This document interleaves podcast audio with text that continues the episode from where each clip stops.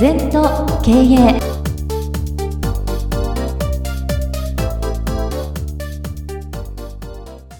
全と経営では皆様からのご感想やご質問お待ちしております。LINE でお友達になっていただきメッセージを寄せください。方法は LINE のお友達検索でアットマーク全と経営アットマーク ZENTOKEIEI と入力してください。お寄せいただいたご感想、ご質問は番組の中で取り上げてまいりますので、どしどしメッセージしてください。お待ちしております。皆様、こんにちは。全時計の時間がやってまいりました。先生、今週もよろしくお願いいたします。はい、よろしくお願いします。さあ、今週のキーワードはこちらです。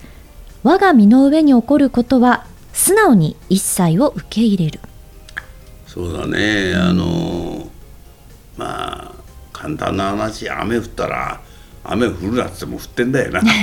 そうですね、ね、こんなはずじゃなかったって雨なんだよな、で特に売れると思って夏物を揃えたら冷夏で売れないとかね、今年なんかもそうだけど冬物売れないですよ暖かいから。そうですよね。もうそんなこと番狂わせばっかりなのよ、うん、ビジネスってのは、はい。うん、工場の生産じゃないから、工場は一定量のものを資材を入れた一定量のものができるけど、人間対人間で相手が決めることですから天候に左右されたり、いろんな問題があるね。それを受け入れなきゃダメよ。そうですね。うん。そんなはずじゃなかった。らそんなはずなんだよそうですよね。野球の試合でお弁当これだけ売れると思ったら雨降って売れなかったとかね。事実だから、はい、それの繰り返しながら天気予報も分かり、えー、適適材適所に人も配置しきちんとできるのがビジネスだから。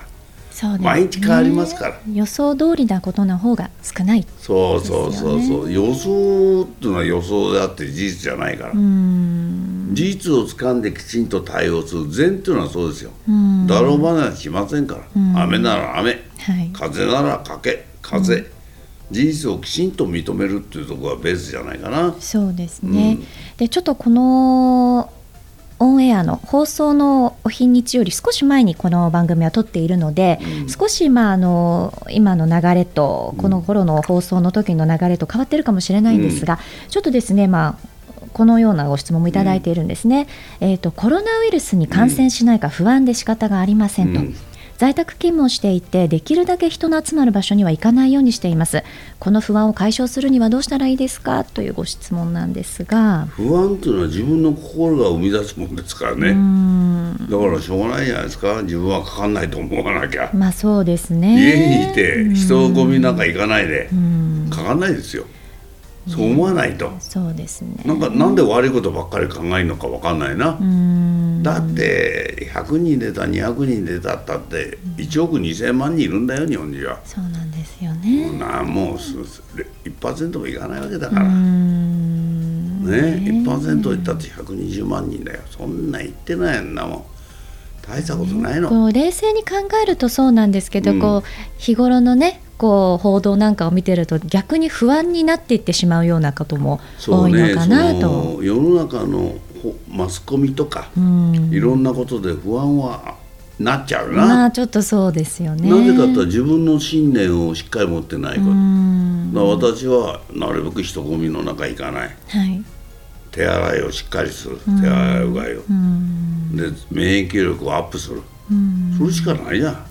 そうですね、うんまあ、おそらくこの今回のねこのコロナウイルスの件でやはりこう個人だけじゃなくって会社でも非常に大きな打撃を受けているところっていうのも少なくないと思うんですけれども、うん、やはりこれも今日のテーマであるこういったことやっぱ素直に一切受け入れることしかできないですかね。いろんな企業で2週間在宅勤務をするとか、はい、それから外食がお客様と会うなとか。はいそういう企業いっぱいありますよ。それでいいんじゃないかな。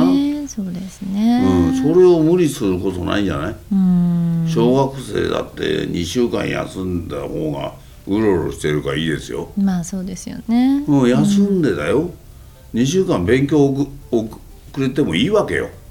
うん、じそんな大したことない一生の間に。そうなんですよね、うん、なんで大騒ぎするのかわからん、うん、全部いただくそうですね。で逆に今経営上私はいろんな会社見てますけども帰ってね、うん、在宅勤務でできちゃったとかね 5G を先取りできちゃったとかね会議やテレビ会議のは移動時間がなくて生産性が高いとかさいろんなことバレちゃったの。うんうんうん、ある経営者なんかいろんなイベントがなくなったら暇でしょうがないって言うんだよ、じゃあ大して仕事やってないんだよ。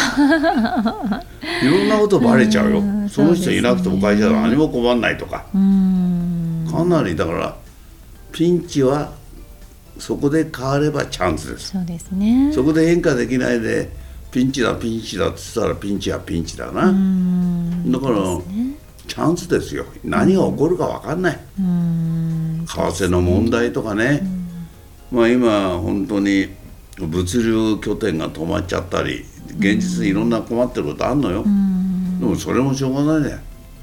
次回からね分散して物流サプライあの場所を変えるとか、うん、なんか相当学ぶんじゃない？そうですね。あの大震災で工場をみんな分散したりね、うん、日本人もちゃんと知恵を持ってやってますよ。そうですね、はい、うん、だから事実を受け止めてその事実に対して対応するしかないな。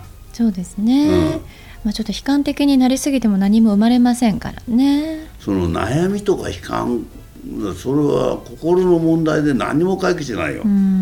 やっぱり何とかしようと思わないと何ともならないよな。そうですね、うん、結構受け身だとやっぱりもろにかぶっちゃうな。主体性を持って生きるっていうことを覚えれば、まあ、しょうがねえなやるしかないなと思うじゃん。そうですね、うん、全部天才で何もなくなっちゃって自信でなくなっちゃってしょうがないじゃん、文句言えないよ。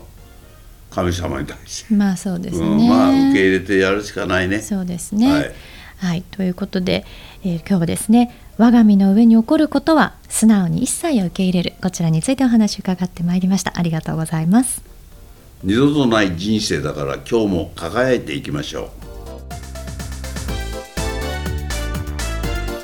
この番組は経営全研究会の提供でお送りいたしました。